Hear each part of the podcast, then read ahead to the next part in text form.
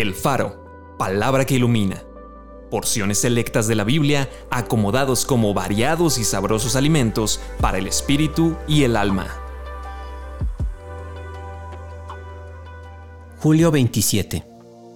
Cristo, el cual es la imagen de Dios. Se manifestará la gloria del Señor y toda carne juntamente la verá. A Dios nadie le vio jamás. El unigénito Hijo, que está en el seno del Padre, Él le ha dado a conocer.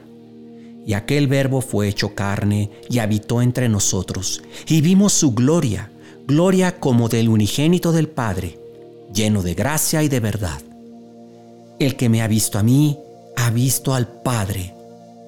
El resplandor de su gloria y la imagen misma de su sustancia. Dios fue manifestado en carne en quien tenemos redención por su sangre, el perdón de pecados. Él es la imagen del Dios invisible, el primogénito de toda creación.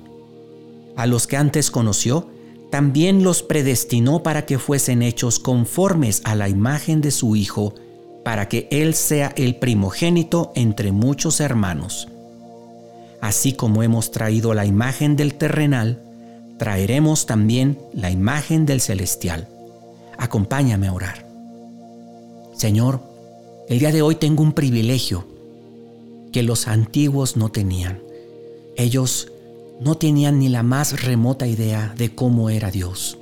Sin embargo, cuando vino mi Señor Jesucristo, Él es la imagen tuya, la imagen misma de tu sustancia. Tu palabra dice, Jesús mismo dijo, que el que le ha visto a Él, te ha visto a ti. Oh Señor, qué privilegio tengo de tener tu palabra. Qué privilegio tengo de conocer a Jesús, porque ahora te conozco a ti. Gracias Señor, porque ahora tengo la redención por la sangre de Jesucristo, el perdón de todos mis pecados, porque Él es la imagen del Dios invisible.